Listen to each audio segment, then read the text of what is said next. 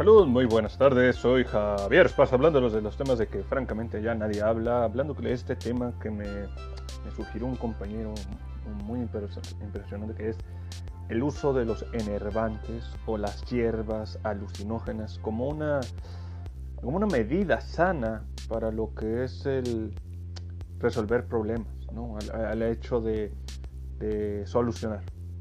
¿Qué es esto? ¿Qué, qué, qué significa para las personas que están en relación a esto?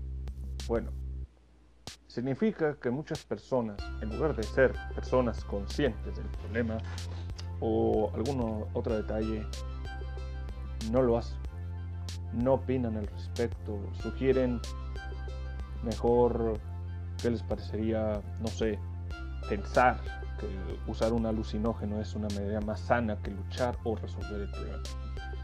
Pongámoslo a este contexto, señores. ¿Qué es lo que opinarían ustedes de personas cuando no resuelven problemas? No, no solucionan o no buscan. ¿Qué, te puede decir esto?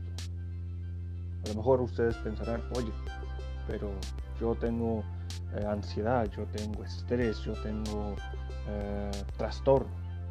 Bueno, aquí el foco interesante es, tú adulto reconoces el problema cosa que es lo más importante, reconocerlo. Pero reconocerlo no basta, señores. Basta también solucionarlo. Si no puedes solucionarlo, ve con gente especializada a eso, que se llaman psiquiatras, psicólogos, terapeutas, terapeutas eh, familiares, personales, terapeuta infantil o tal vez uh, farmacólogos, ¿no? O un psicólogo, un psiquiatra. Ahí, van siete posibilidades. Pero, ¿qué pasa hoy en día, señores? ¿Qué pasa hoy en día cuando tienes a un montón de individuos que crecen con la idea de no solucionar problemas algunos? Todo lo contrario, gustan justificar. Gustan hablarlo al respecto. ¿Qué es lo que dirían? ¿Qué, qué sugerirían ustedes, señores? Bueno, aquí el problema es este.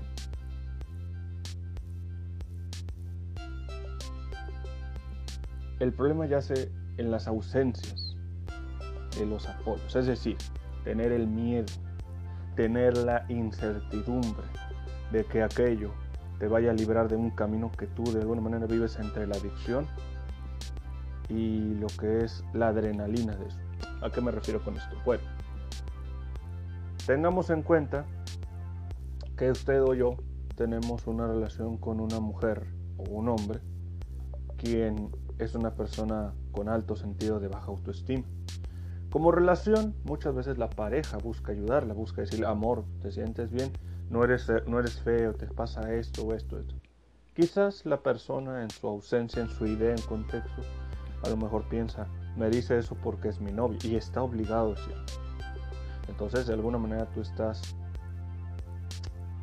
obligando o haces pensar de que la gente se obligue al, hecho de estar con esa relación y la relación piense, oye, esa persona no es, no es la adecuada para mi persona, no me siento bien. Y eso en veces pasa, ¿no? Ahora, ahora ¿qué yo con esto? Bueno, tienes una persona que a lo mejor sufre muchos trastornos dentro de su infancia. De hecho, según Freud sugiere, que dice que muchos de los trastornos modernos de una persona adulta son parte eh, fundamental de la formación de los padres. Pero cuando uno de estos niños o niñas ya tiene edad suficiente para decir, decir, oye, ¿sabes qué? Me pasó esto, me pasó aquello, tan sencillo, ve con un psiquiatra. Pero cuando no van por el miedo al juicio, a la juzgada o como quieran llamarle, también pueden ir, decir, tienes una persona que te aprecie, decir, oye, si yo te aprecio, quiero tu bienestar, pues te voy a persuadir, no obligar, que es muy distinta.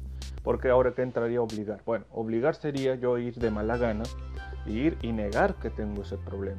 Las personas que sufren alcoholismo, drogadicción, o abuso de sustancias son personas que de alguna manera ya, ya tienen eso. Esas personas se les cuesta mucho trabajo dejarla. La familia muchas veces sufre Muchas de ellas sufre por el hecho de intervenirla e incluso deja cicatrices emocionales y psicológicas. Como empieza a decir el trastorno, decir, oye, eh, mi hija está en las drogas, oye, qué orgullo, está tomando mota, se pinta el pelo, y eso empieza a cambiar el carácter eh, psicológico, ¿no? O sea, ya no es una chica agradable, es una chica con un sentido muy trastornativo su personal, y lo peor es que ahora se justifica es que no le digo nada porque la No, no, no, no. Si tú la amas, le vas a decir las cosas que le calen. ¿No? ¿Por qué sucede esto? Bueno, la gente que consume drogas, o la gente que está vinculada a la droga, o esto tiene que ver con un ámbito de no soportar la realidad. Esto también se emite con el hecho de la percepción vinculada al ámbito de los ámbitos alucinógenos, ¿no? Que eso te da nuevas sensaciones, algo así como el discurso que dan muchas personas alternativas, cabe de mencionar, no tengo nada en contra de ellas, solamente que es una cuestión un tanto teatral para decir que, ¿sabes qué? Voy a justificar esto, ¿no? Si tienes las capacidades de hacer algo y no solucionarlo, ahí el problema ya es de la persona, no de la hierba. Pero aquí dijo este compañero algo muy importante, ¿qué opino de ello? Bueno, esto es la cuestión. Creo que usar hierbas alucinógenas es como poner el 50% en la gasolina en un carro.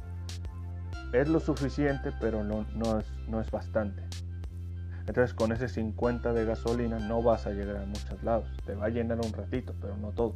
Es mejor llegarle con otros componentes que complementen y den mejor resultado a tu motor. Pero el problema aquí es que la gente quiere justificarlo. Quiere decir, no, pues es que la hierba es la mera, es verdad, güey. Que es que el poema de, la musicología es que. Ok, vamos a decir muy claro. Si tú traes eso con decir, a ver, güey. Es que tus los, los antecesores usaban la hierba. Sí, pero era para ámbitos rituálicos, era para ámbitos medicinales. Conocían la hierba, conocían los nutrientes de la tierra. Pero si tú, una persona sin nada que hacer, dependiente de una, de una planta química. Una cuestión eh, farmacológica, ¿verdad? No, dime, ¿qué vas a hacer?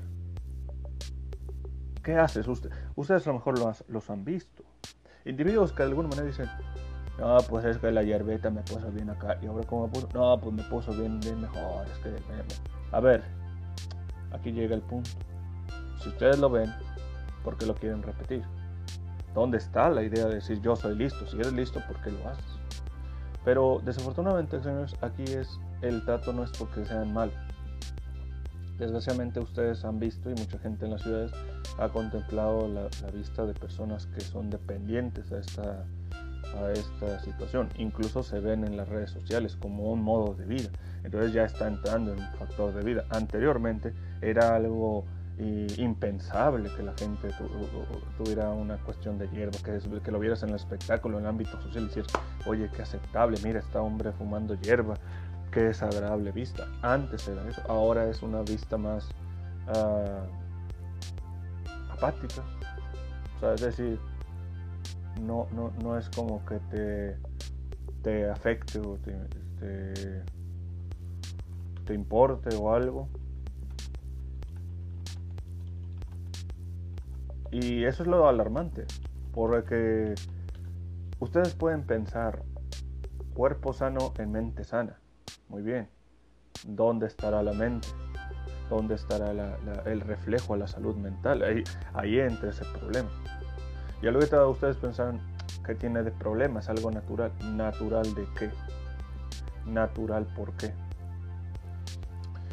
Mucha de la gente que puede alegar de estas situaciones del, perdón, del ámbito del desarrollo, como quiera llamarse la situación, se puede alegar que es natural, que puede incluso pensar que es sano, pero no creo que es una cuestión sana, porque de alguna manera eh, te puede poner muchas, muchas reflexiones a tu vida, te puede poner mucho la idea de que tu vida no está en un, en un sentido. Y claro, ahí tú puedes decir, si estoy en una manera insana mi salud propia, pues también tengo que tratar de alucinar. Pero esto también se puede ver con personas, de alguna manera, señores, que han sufrido una especie de violencia, ¿verdad? Y ustedes a lo mejor piensan, no, pues es que la droga me pone feliz. ok, ¿y qué pasa cuando no te pones feliz? te da un cambio abrupto de personalidad. En lugar de ser una persona pasiva, te vuelves una persona dependiente de esa química. Esa química que altera toda tu percepción, te vuelve alguien violento, porque dices, yo quiero seguir ahí. Es como denominan los médicos, es un efecto placebo. Y el placebo es un químico que se agregan los dulces. Cuando una persona come un dulce, anteriormente decía, oh, pues qué rico, me antojo un chocolate, me como un chocolate, mmm, delicioso. Pero eso pasa cuando comes las comidas que más te agradan. El cuerpo posee estos, estos eh, enervantes, estos productos. Por ejemplo, comes el pollo de la abuela, o el pollo de los tacos de Don Chepe, o, o la comida que te hace tu novia. Cosas que esas que te hacen sentir feliz. Pero cuando la gente busca la felicidad en un químico, empiezas a generar trastornos adictivos. Entonces ahora mucha gente ya no quiere hacer eso. Por ejemplo, la gente alega que justificar la droga va a ser una mejor facilidad. ¿Dónde está la justificación de la droga? ¿Qué te, o sea, ¿dónde hay un estudio? El hecho de que ahora digas a la gente, voy a, voy a poder yo cosechar mi propia hierba buena, pues qué bueno, pero ya tú eres una persona responsable, eres un adulto cuya responsabilidad es ser tú cultivar aquello que te va a dañar a tu persona si no tienes el cuidado. Y no habrá más responsable más que tú mismo. Pero ¿qué pasará cuando esa persona no quiera tomar esa responsabilidad? Porque esa está la libertad. Entonces tú, la idea de tú consumir tu propia sustancia va a valer pepino porque tú de alguna manera vas a alterar ese sentido de gusto. Entonces vuelvo, ahí entra mi, vuelvo mi pregunta. ¿Es una solución justificar esto? Yo diría que no. Ahorita muchas de las personas están contemplando una generación que cada vez más está cayendo en el ámbito de la supresión o simplemente del sentido ah, ajeno a la realidad. Y esto puede ser muy, muy frecuente para personas que están viéndolo como una cuestión natural, como una cuestión, yo lo veo normal porque los padres son permisivos en eso a lo mejor son padres que crecieron con esa idea y que les prohibieron y se volvieron personas ah, más, más ah, agradables, ¿no? según ellos. Pero también, ¿qué es lo que le están justificando a sus hijos? ¿verdad? ¿Cómo están anteponiendo decir, ah, pues mi hijo de 8 años se pintó el pelo azul y, y es normal? Ah, caray, el padre está permitiendo que su hijo trastorne su imagen, quizás a una edad no recurrente, pero ahí también entraría dónde está la escuela, dónde están las normas. Esto lo dije hace mucho en un, podcast que era sobre el ámbito de solitud laboral. ¿La apariencia importa al buscar empleo? Una pregunta interesante. Si un empleador le dice a su, solicitante, disculpe, tiene, y tiene buena, puede hacer una eh, imagen laboral, puede dar una imagen laboral para la presentación del trabajo. Y la persona es una persona desaliñada, con cortes muy desagradables y alega que es discriminación. A ver, no entra discriminación porque no se te está haciendo negación de tu apariencia, más bien entra en el ámbito de requisitos de perfilación laboral, la cual si tú tienes una apariencia acorde a las normas de higiene y demás, no hay problema porque está en el perfil, en la gente que buscas. Pero si tu perfil es de una persona desaliñada con una actitud eh, desagradable al, trato de la gente, entonces puede hacerse, puede hacerse algo problemático, ¿verdad? Es algo que ahorita está ocurriendo. No sé qué opinan ustedes. Digo, hay gente que por moda se quiere pintar el pelo hasta de no sé qué. Y quizás mucha gente anterior lo hizo, pero lo, a lo mejor lo hacía como un, un, ámbito de propuesta, de protesta en contra de los sistemas que ya estaban establecidos, como una señal de rebeldía. Pero ahora yo pregunto, ¿Cuál es el sentido de la rebeldía actual? ¿Cuál es la idea de ser rebeldes? La rebeldía que lamentablemente mucha gente está tomando es el de que no voy a, voy a fumar drogas por esto y esto. A ver, la rebeldía sería tú solucionar tus problemas, tú buscar ayuda. Tienes un problema de salud, ve con un nutriólogo tienes un problema de autoestima, ve con un psiquiatra. Hay muchos estudiantes y muchas personas preparadas que pasó 4 o 5 años haciendo carrera para que ahora la misma sociedad diga, no lo necesito. Algo que pasa mucho con gente que especializa en la psicología, pero algo que no están viendo es cómo van a crear las familias, las sociedades mismas. Yo no soy creyente, bueno, sí creo tanto de cosas en la psicología, en la rama de las ciencias, porque es la base de una sociedad más inteligente Pero cuando antepones tú a personas que quizás quieren imponerse en estas cuestiones solamente por el hecho de ser personas que muy gustosas, tienes que tener en cuenta los riesgos, ¿verdad? Y esa es una esa es una de las muchas cuestiones que no se están tomando hoy en día. ¿A qué llego con esto? Cuando alguien me pregunta, oye Javier, ¿qué opinas de tal persona, pero que hace alguna adicción o algo? Yo le digo, a ver, voy a dejarlo muy en claro. Si yo veo una persona que me parece muy atractiva, que puedo ver algo de ella que, resalta, su sonrisa, su mentón, sus ojos, la actitud, cosas que, comportamientos así. Pero tú cuando buscas en enaltar algo que de alguna manera no embona a tus ojos, no va a funcionar. Es decir, ¿cómo funciona esto? Digamos que hay personas que quieren ser, eh, llamar la atención.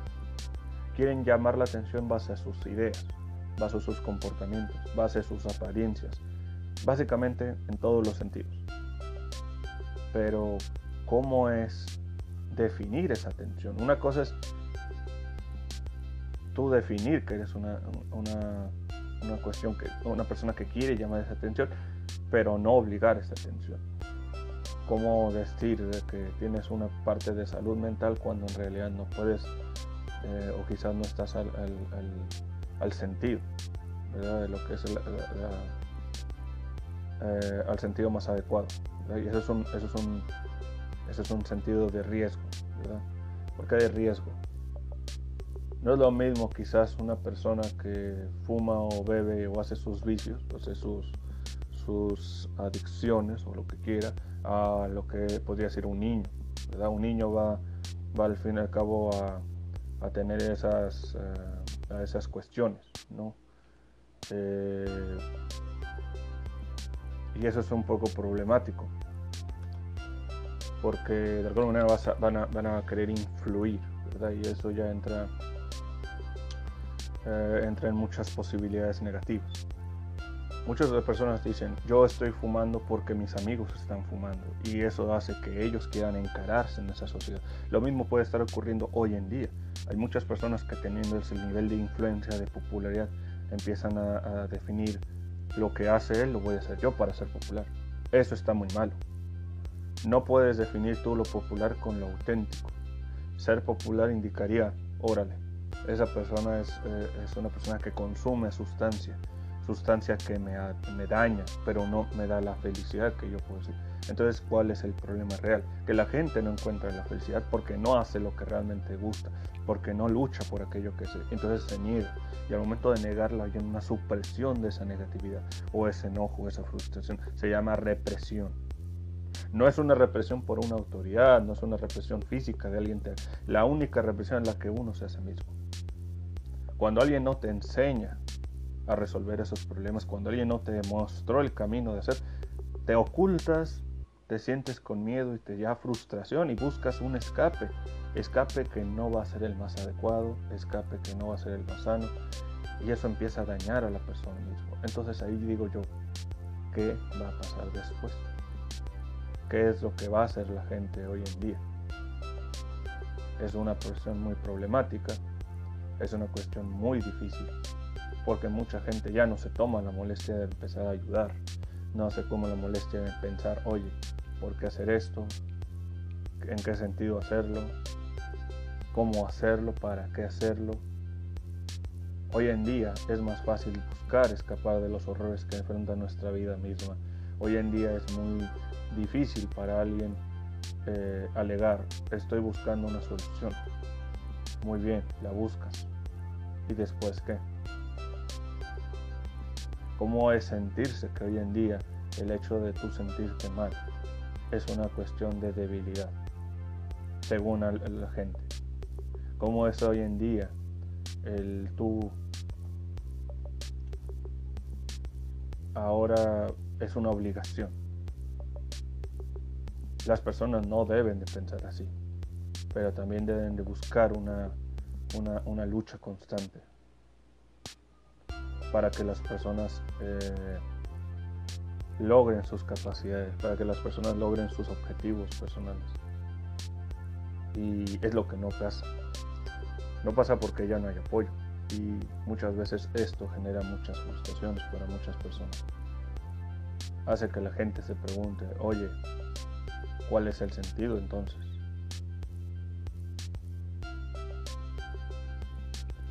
Pero aquí es lo que debo decir, hay que luchar, señores. Hay que buscar soluciones. Hay que buscar ser mejores cada día. Hay que, el hecho de, pues aquí lo digo muy claro, puede haber personas que sean personas con conocimientos. La otra vez yo hablaba, yo, estaba mencionando a un, ingeniero. Le mando un gran saludo al cuerpo.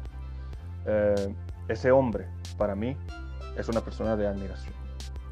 Porque esa persona ha luchado, como muchas personas que he conocido también. Pero lo hago el claro de que él estudió una carrera altamente complicada, que como muchas también es complicada, pero teniendo en cuenta que la ingeniería te limita en algunos... Y digo esto, no lo conozco muy bien, o sea, no conozco el, el sentido de ingeniería, pero cuando una carrera te limita porque no ve más allá de eso, ahí hay problemas. ¿Qué quiere decir con esto? Quiere decir de que hay que buscar fomentar lo que conocemos y lo que hacemos a un ámbito más práctico. El hecho de tú hacer algo como esto te da la posibilidad. Y con esto podemos mejorar como personas. Es decir, puedes decir, yo reparo algunas cositas, soy ingeniero, pero fíjate la cuestión, adaptas tus conocimientos y los minimizas, pero también reconoces que puedes aplicarlos. Entonces sabes que la gente está pudiendo confiar en ti, puede confiar en tus, en tus capacidades, en tus nociones e incluso se identifica por el hecho de que, oye, mira, esta persona está reparando mi juego que tenía hace 30 años, pero que se rompió. O mira, tengo este control de mi, de mi, de mi padre que, me, que, murió, que falleció y no puedo repararlo porque nadie me lo repara. O incluso, mira, tengo este... Eh, que tengo a mi... O juegos muy nostálgicos, ¿verdad? Pero aquí es lo que ocurre, hay que hacerlo. No hay que desecharlo. Si aquello que nos hace feliz lo desechamos por X o Z razón y ahora podemos repararlo, no lo hacen. ¿Por qué no lo hacen? Porque no se intenta reparar. Ese es el reflejo mismo. No, vivir en esa época. No decir, en mi época todo pasó. No, no, no. Si puedes hacerlo ahorita, con el conocimiento que tienes, lo haces. No te quedó bien. No te quedó excelente. Pero al menos lo intentaste. ¿No? Al menos, al menos lograste lo que podías. Eso es lo que creo que en realidad importa. Porque no hay peor lucha que lo que no se hace. No quedó perfecto, muy bien, pero al menos lo hiciste, al menos lo intentaste, al menos lo lograste. Dije, no lo haces porque no, no, yo lo hice y no funcionó, punto. Ya si tú quieres volverlo a hacer, es tu detalle. Lo puedes hacer, sí, pero no es una obligación. El hecho desde que ahora la gente que quiera alegar que la droga o los alucinógenos, como quieran llamarle, son la mejor, son, son la mejor cuestión que hay en la vida, yo les diría, no lo creo. No lo creo porque la gente no quiere afrontar sus detalles. Entonces aquí estaría muy, difícil en varios factores.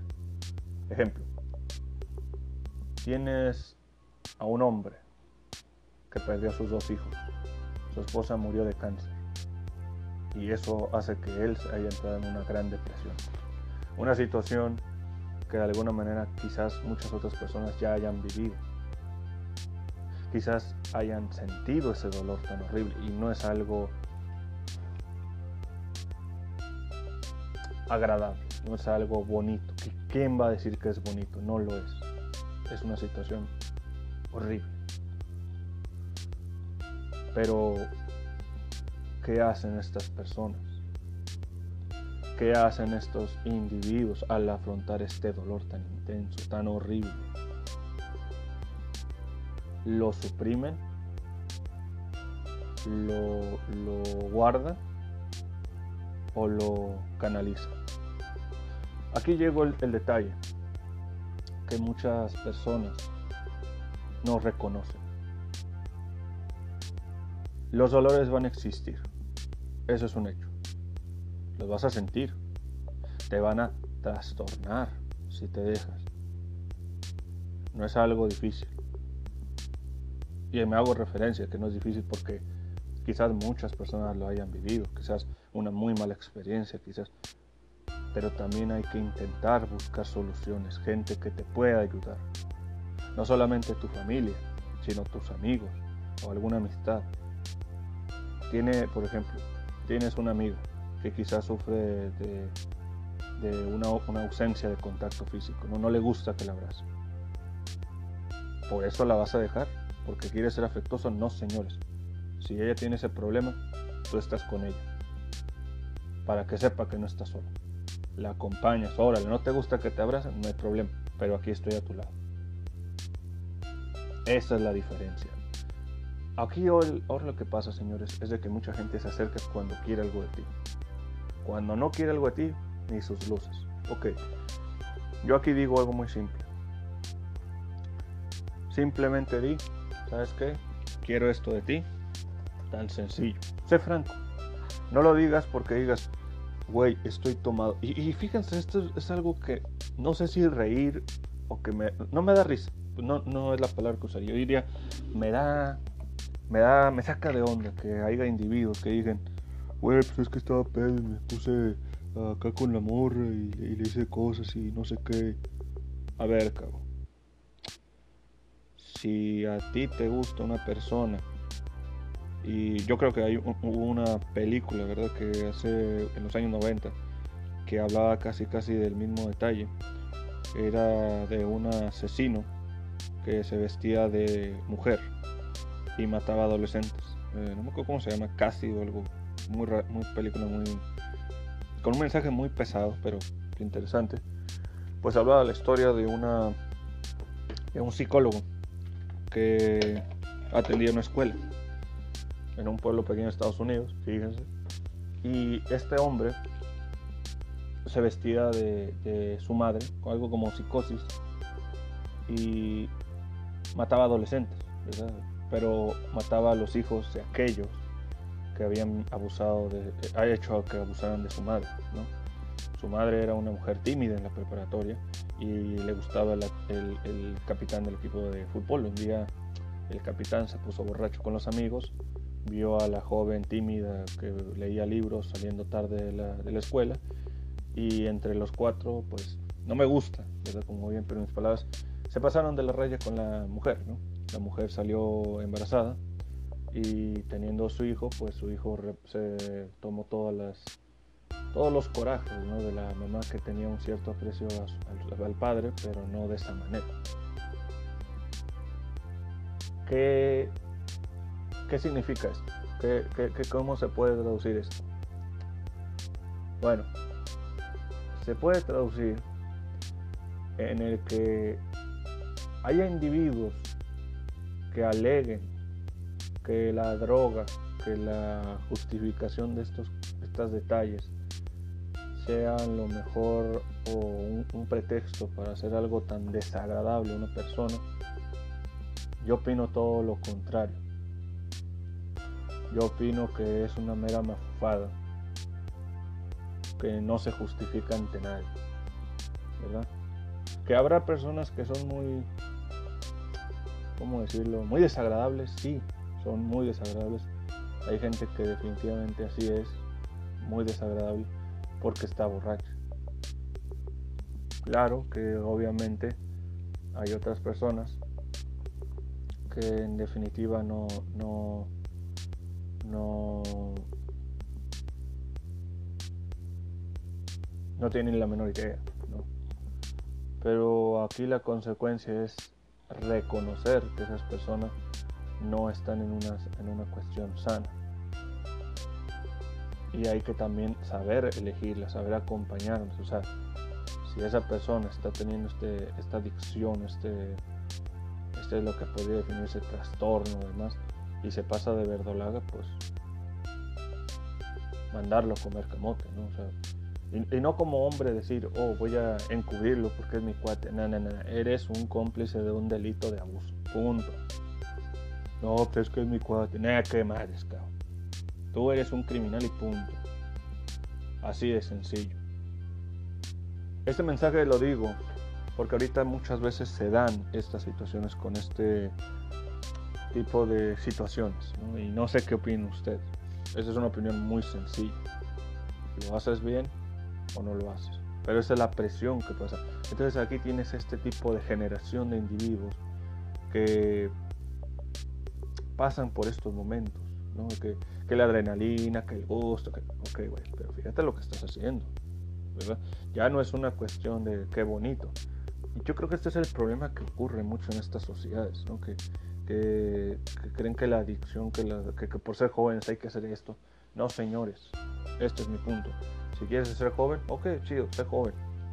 Pero entonces reúnete con gente que valga la pena. Haz cosas que valgan la pena de ti como buena persona. Intenta ser mejor. Ese es un camino muy difícil porque hoy en día lo más fácil es ser un maldito. Pero no significa ser por maldito, o sea, vas a recibir lo mejor, porque no lo. Es esa es la ironía, señores.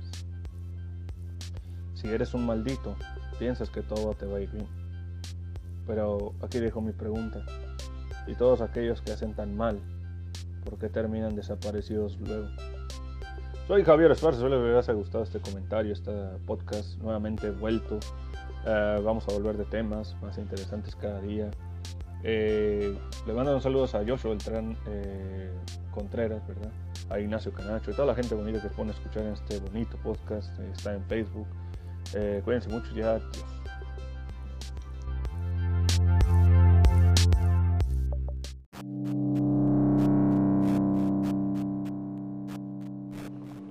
Muy buenas noches, damas y caballeros. Soy Javier Esparza hablando de los temas que nadie habla. El tema a hablar de ahora va a ser lo que es la relación de las ironías en tiempos de COVID. ¿Qué es esto? Tras la ausencia comercial de muchos locales, locatarios, empresarios y demás restauranteros, se han visto en la muy alta necesidad de, intentar incursionar en las áreas digitales para abrirse paso de manera laboral, lo cual resulta ser una manera muy administrativa, muy inteligente. Lo que resulta un tanto irónico es de que digas cómo es que vas a, poner el ejemplo, ¿verdad? Estamos hablando de los, ahora los casinos o la venta de alcohol, ¿verdad? Porque hay muchos locales que siguen vendiendo alcohol a, un horario uh, desdichado o, como decirlo, no a un horario fijo. ¿Cuál es ese sentido? ¿Cuál es la idea de todo esto? Es decir, compras el alcohol antes de que este sea un problema o simplemente lo haces para que este evite ser uno mismo? ¿Cuál es eh, realmente la maniobra aquí? ¿Verdad? Es una pregunta muy sencilla. Quizás usted ya ha sido eh, testigo de esto, ¿no? Compra su cerveza para en las noches de viernes ponerse hasta las jarras, pero eso corroborando un riesgo a su salud, lo cual deja una pregunta muy simple y alta. ¿Qué va a pasar después? Quizás usted está oyendo estos ruidos en la noche, balazos, gritos, gente celebrando porque la mera idea que quiere es salir, eh, salir y divertirse, lo cual es totalmente entendible. Pero pues en realidad, ¿cuál es el estilo del mensaje que das? ¿no? Es decir, los hospitales están en ausencia de equipamiento médico, las personas mismas no tienen no tiene mucho equipamiento adecuado qué es lo que realmente que realmente va a pasar, ¿no? Es decir, a lo mejor muchos negocios tienen la idea de vender alcohol, pero ¿qué es lo que va a pasar? Esto lo digo, señores, porque hay mucha gente que nuevamente no comprende, no, no, no aprende esto. Entonces, son muchas ironías, ¿verdad? Que esto está que esto es lo que podría definirse o darse. Y tras esto, se puede pensar al respecto qué es lo que va a ocurrir. No, es una, es una cuestión fea. Pero para depende de los gustos, ¿no? Depende de la gente que quiera arriesgarse ante, ante muchos de los, de los problemas, ¿verdad? Porque mucho de lo que es el, es el ámbito de, de los intereses. Puedes decir el interés económico, le sale más barato vender al mayoreo y comprarlo a menudeo, parte por parte, pero los responsables no van a ser los vendedores, sino los mismos compradores que tienen que darse cuenta de la compra y venta del alcohol y las consecuencias a su propia salud e integridad. Que claro, uno podría pensar, oye, estamos hablando con gente responsable, ¿no? Sería muy chistoso, pero no creo que esa gente responsable le venga importando un pepino, ¿verdad? Quizás en su idea de consumo de alcohol, yo algo que pregunto mucho es cuánto cuesta una caguama. Quizás 36 pesos. No es caro. Pero pensemos cuántas caguamas compras en un día, en una semana. Multipliquemos eso con comprar una canasta básica, verduras, frutas, alimentos de canasta básica, frijoles, saldría mucho más sano, ¿no? Pero en lugar de eso consumen lo contrario, arriesgando al personal. Es decir, médicamente las personas pueden decir no consumas alcohol y ahí vas. Pero ¿por qué pasa esto? ¿Cuál sería la, problemática a largo plazo? Si es que hay. Tal vez la problemática es que los estados ven más fácil el, reactivación económica a, sus a sus modelos económicos con ámbitos de alta demanda, cigarros, alcohol, cosas que son lo que hacen una derrama económica para estos locales. Pero también sería como la cuestión de que estos negocios no tengan la mera intención de reactivarse económica abriéndose nuevos pasos administrativos, lo cual dejaría muy claro sus intereses. ¿Qué es lo que va a pasar ahora, señores? ¿Qué es lo que va a pensar ahora la gente? Se podría pensar de que entre más noticias ves, quizás gente que quiere reactivar sus negocios locales o tal vez lo hace de manera clandestina, ¿verdad? Algo así como un ámbito de la prohibición en la época de Capone, donde Mexicali tuvo un, papel importante según el hotel de los del Tecolote, donde ahí se hospedaba el, el famoso Capone, ¿verdad? Venía desde Chicago a hospedarse a lo que era estos hoteles por el ambiente, la música y eso contribuye al crecimiento de, la historia de esta tierra. ¿no? Y yo digo, ¿cómo es, ¿cómo es que sabes? Me pregunta Javier. Yo, leer, señores. Leer te abre puertas y te abre historia. ¿verdad? Es importante mantenerlo fijo y mantenerlo vivo. ¿verdad? Para toda la gente que sigue escuchando esto hay que tener mucho, hay que tener una mente abierta, ¿no? ahorita con, fíjense, tocaba el tema, eh, qué es lo que va a suceder con lo que se podría definir con, con la educación en, en la UABC, ¿verdad? Porque se ha dado un año sin aulas de clase, se ha dado un año donde la gente no ha empezado los salones, no ha, no ha usado los equipamientos. Eh, para los que son ingenieros, herramientas, computadoras, nada. Se mantiene una valoración y una estimulación. Y, de hecho hablaba con él y decía, oye Javier, pues la UAS es un monstruo. Definitivamente es un monstruo, es uno de los niveles más importantes a nivel estatal. Muchos egresados y ingresados de la universidad se le atribuyen a decir, la universidad que de la UAS me formó, pero me formó para ser una persona de bien. En su ausencia, ha habido muchas otras universidades que han intentado seguir un modelo económico similar y también educativo. No, haga, no hacer falsa, no hacer hincapié de que son malas. No. Pero dejan, a, dejan mucho que pensar. Porque de alguna manera te pueden ofrecer muchas cosas que pueden sonar muy bien.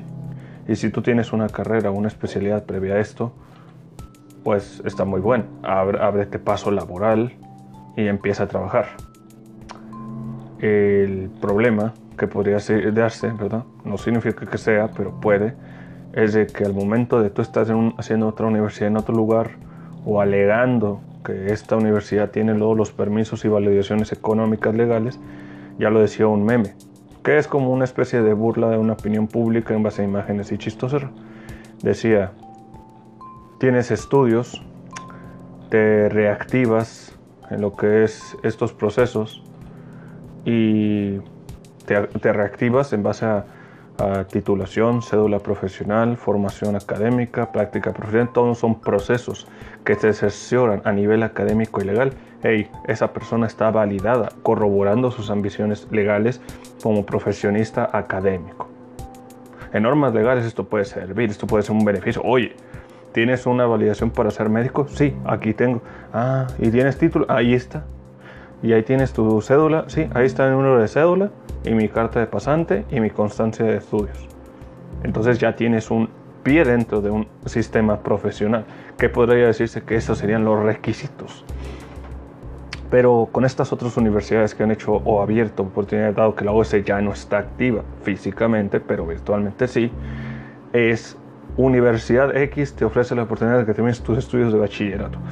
Voy a narrar una pequeña historia que tomé recientemente de, de un noticiario que desgraciadamente ocurrió porque hay mucha gente que buena fue que quiere estudiar, que quiere terminar la prepa o la secundaria, cosa que son totalmente válidas porque hay gente que por ciertas circunstancias sale de la prepa o de la secundaria, tienen sus años, trabajan y todavía aún así no han terminado la prepa. Ahora imagínense ustedes una persona que tiene dos hijos, una esposa, una casa, trabaja en una empresa, quiere terminarse como un profesional. ¿Cuál es la, cuál es la lucha constante de una persona así que diga, eh, ¿cuánto cuesta la, escuela abierta? Ah, pues te cuesta 2.800 al, al semestre. Es un precio bastante accesible, toma los elementos académicos de una preparación, pero te los incorpora con un conocimiento práctico, que son modelos muy buenos.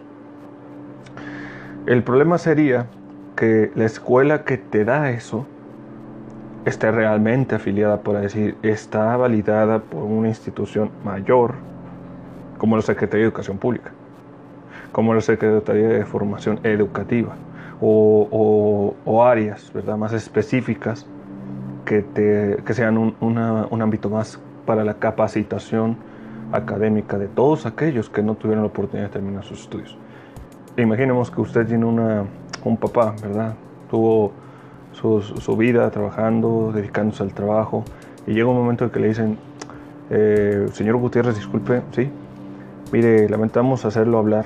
Yo sé que ha sido parte importante de la, de la empresa y todo, pero bajo nuevas normas administrativas requerimos personal que haya terminado la preparatoria, cuando mínimo.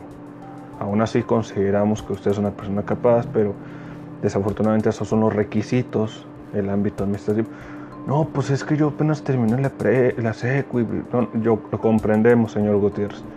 Mire, le vamos a dar dos meses para que encuentre un, una, una forma para terminar lo que se pueda definir, eh, lo que se pueda como pues empezar a ayudar, ¿no? que, le pueda encontrar una nueva manera. Eso, eso le ayudaría. Ese es un modelo, esa es una oportunidad. Ah, para algunas otras gentes sería una cuestión muy desagradable o muy molesta, porque le iría a pensar, tienes que, tienes que cambiar rápidamente, ¿no? Y, y, no es una cuestión de cambiar drásticamente, sino una cuestión de tratar de acoplarte rápidamente. Muchos pensarían, bueno, yo voy en la prepa, mi vida es un infierno, bla, bla, bla. Es un drama de adolescente, pero este no es un adolescente, es un adulto. Un adulto con dos hijas. Hijas que de alguna manera van a pedirle más dinero porque van a ingresar a la prepa. Y ahora como hay prepas abiertas, puede él como adulto exceder y tener un nuevo modelo. Si él era bueno en matemáticas en la prepa y él estuvo trabajando en una fábrica donde es estadística y contabilidad, entonces ahí en esa escuela podrá sacar 10 Muchos de ustedes pensarán, ah, pues ha de ser muy fácil. Este es el detalle, no lo es. Muchas de las personas que ingresan a las prepas abiertas sienten la presión del prejuicio incluso, de no sentirse agradables, no sentirse, ah, sentirse un poco incómodos con la idea de venir a una aula, siendo que ya han hecho formaciones ajenas en otros lados. Los contextos son completamente distintos. Imaginemos que su papá o su mamá que está trabajando le digan, necesitamos que tú termines la prepa. Y puedes ser una persona de lo más influyente, de la más potente, señores. Pero si no tienes, como quien dice, la, la valoración académica adecuada del trabajo, puede ser un problema para ello. Entonces ese es el problema que está ocurriendo, ¿verdad?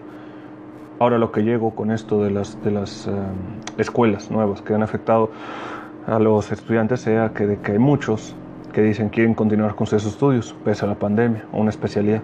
Ok. Quizá ahorita no estén haciendo nada.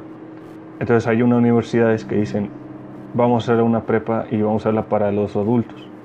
El problema es que hubo un caso aquí en Mexicali donde muchos adultos al momento de terminar su prepa y hacer el pago, cuando fueron a la UAC a hacer el examen, la UAC misma no pudo aceptarlo, no pudo reconocer sus exámenes o sus documentos. Decían que no tenían las bases adecuadas.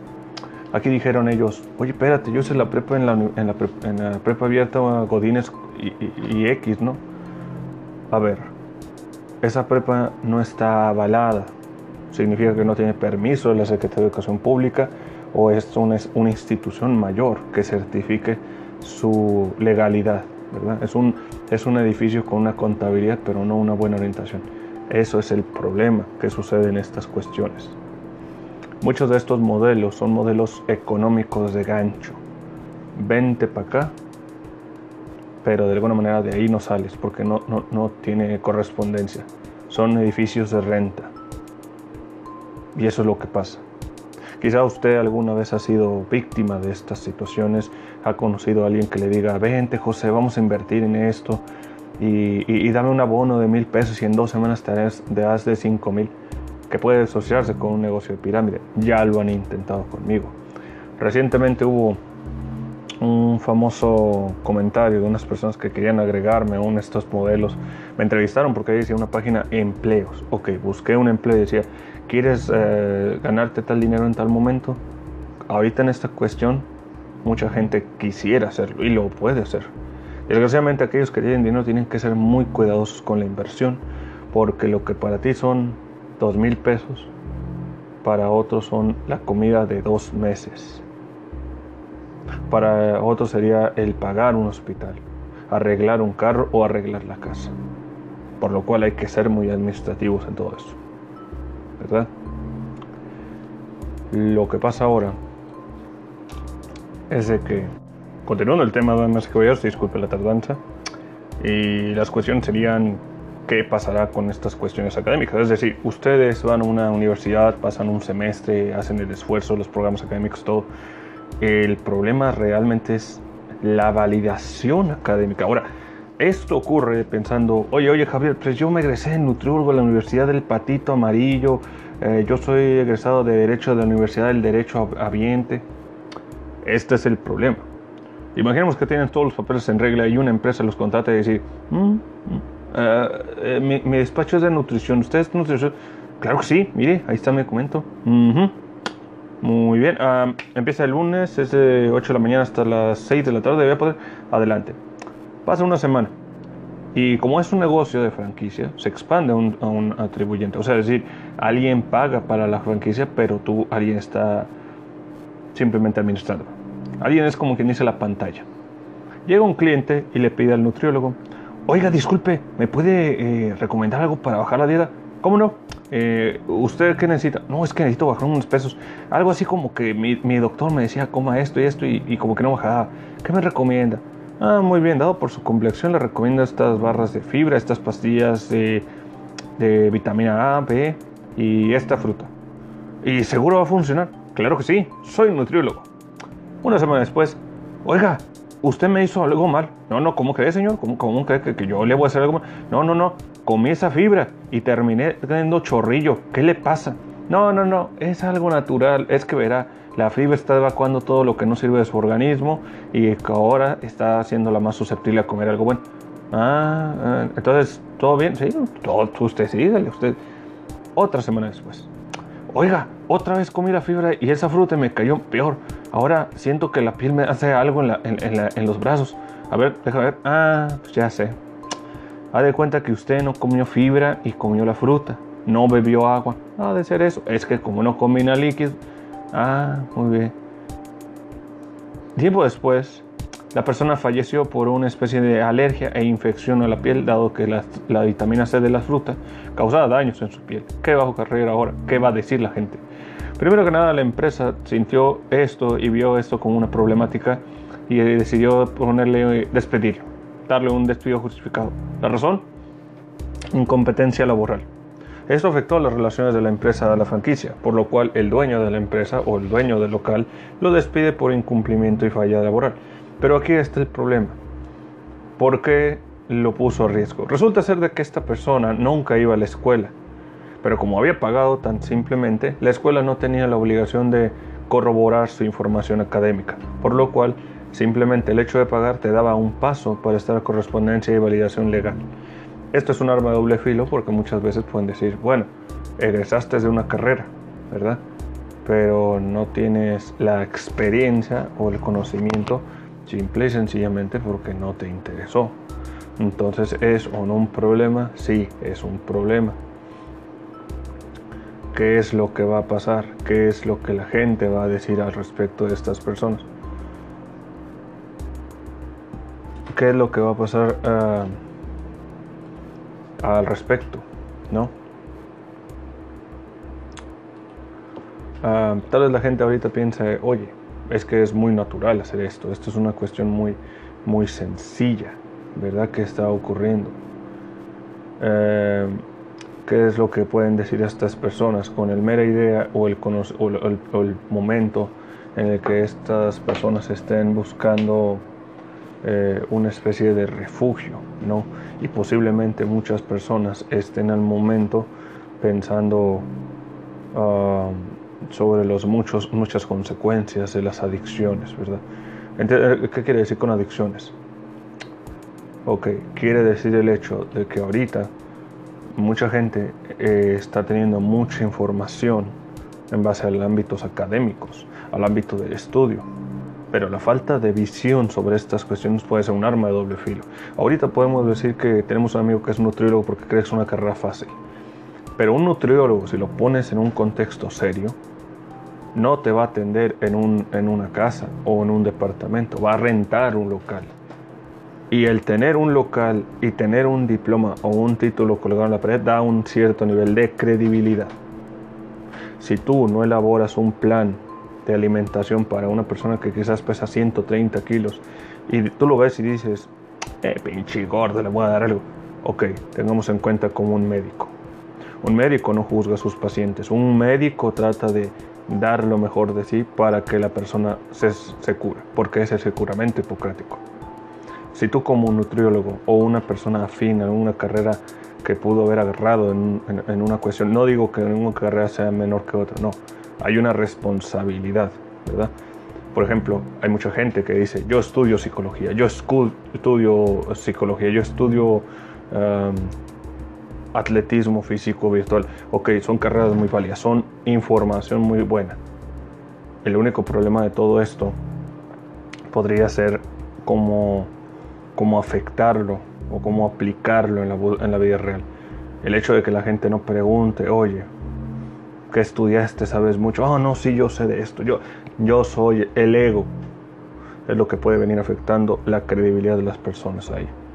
No porque tú digas, me sale, lo sé hacer bien, puedo hablarlo bien, significa que estés capacitado o incluso te puede, te puede meter en una bronca a ti puedes tú decir, yo estoy trabajando en, una, en, un departamento de educación o algo. Ok, lo haces. Pero ¿qué pasará cuando un jefe de ahí le exija a, un, a, un, a, uno de ahí, le pregunte, oye, ¿tienes alguien que se asegure de hacer un, ámbito, no sé, tengo unos pacientes de psicología y tú tienes alguien que sabe hablar muy bien, ¿no puedes agregarlo? No, sí, con mucho gusto, ahí le, ahí damos a, a, a Jonancio. Oye, sí, mira, también tengo un pedo con los jefes de arriba que me dicen quiero alguien titulado, quiero alguien legal. ¿Lo tienes? No, ese cuate habla muy bien. Yo, yo creo que es él tiene título, ¿no? A lo mejor por eso está aquí. Pasa el tiempo y ese hombre no tiene título. Tiene seis meses y no lo ha conseguido. Quizás porque o no le interesa, o no le importa, o simplemente cree que tener un papel que diga lo que has hecho o lo que sabes no es suficiente. Pero ¿dónde podemos aplicar esto también? digamos que ustedes están, que les gusta en, un, en, en, una área de educación, ¿verdad? Y esas áreas te piden documentación para validar lo que estás haciendo, para corresponderlo en una carta de recomendación al momento de que termines el trabajo y tú buscar una nueva posibilidad lograr. Aquí en México, desafortunadamente, la situación es un poco de dos opciones. O tienes papeles que te correspondan para tu ir a instituciones y verificar la legalidad o incluso la veracidad de lo que haces, porque esa sería la responsabilidad de quien lo busca y la otra es agarrar contactos. Los contactos simplemente te dicen como favores, Oye, eh, ¿tienes un contacto que sepa pintar acá? Sí, ahí pinta cualquier leperada, pinta bonito. No, no, pero pues llama la atención. Ahí está el problema. Si usted alguna vez ha tenido una experiencia como esa, llega alguien que le dice, oh, tu pintura es muy buena, oh sí. ¿Cuántas pinturas de ese tipo ha visto esta persona? ¿Cuántas veces ha ido a museos? ¿Cuántas veces ha visto autores? ¿Cuántas veces ha hecho ejercicios? Hubo una situación que tuvo un conocido mío que fue una casa de la cultura, y una profesora de música les estaba enseñando a dibujar a los alumnos. Ustedes pensarán, la música es arte, sí, también es arte, pero una cosa es que sea arte y otra cosa es que sepa enseñarlo, ¿verdad? Cosa que no sabía. La persona le decía, dibuja acorde las copias de una hoja, no en base a un ejercicio, no en base a un procedimiento, no en base a una enseñanza previa. Si para eso de ordenar se necesita nomás estar ahí parado, pues ya cualquiera lo hace. Pero no es justo o agradable, ¿verdad? Que te lo venga diciendo una señora de música que está respaldada por una institución de cultura en un, en un estado. Y quizás como esa hay muchas. Hace no mucho yo tuve un debate con unas personas que estaban enseñando en otros estados sobre el arte y decían que era un hombre que pintaba muy buenos cuadritos de colores, ¿no? Paisajes que no tenían que ver con el arte. Entonces él dijo, es que todo lo que hago es arte y es que eso no es así, porque él lo hacía como repetición, no gusto. Y a mí me preguntó un amigo que es especialista y me dijo, oye Javier, lo que hace ese hombre no es arte. Y él lo explicó y, le, respondió a él, porque estaba hablando. Entonces me dijo esta experiencia después. Cuando yo lo vi, yo nomás me quedé serio. El vato me quería decirle lo que él sabía. Entonces él le respondió, tiene mucha razón. Eso no es arte. Eso son solo artesanías, piezas hechas para un ámbito decorativo y de consumo comercial. Le mostró una obra, él, de una persona específica, de una acción específica, de varias disciplinas, en pocas palabras. Y él dijo que si una persona pasa tanto tiempo dándole detalle solamente una pieza, no tendría el mismo valor que darle tanta atención a 10 piezas del mismo igual porque esa sería la diferencia del arte y la artesanía. La artesanía toma tiempo, el arte toma mucho tiempo más, porque tiene una constante evolución en base a la versión del artista. Porque el artista nunca dije, esa esta obra está bien, pero el artesano tiene que definir que está bien. Porque llega a un punto. Es ahí donde llega la evolución. El contemplar algo no es lo mismo que ver algo. ¿Verdad? Esto ha sido todo por hoy. Gracias por estar escuchando Spotify. Nuevamente hablamos, toda la gente bonita. Cuídense mucho. Está haciendo mucho frío. Les recomiendo a aquellos que salgan temprano, cuídense, duerman bien y descansen mucho. Soy, Soy Javier Esparza. Espero que les haya gustado esta sección. Le mando un saludo a Joshua Beltrán Carrera, a Gonzalo Hernández, a Mel Ramírez, a Charlie Ortiz a Chris Martínez, Mario Alberto, a Brian Montoya, al Sensei Renato Landeros, mando un saludo de Mexicali, de su amigo Javier Fuerzas, cuídense y adiós.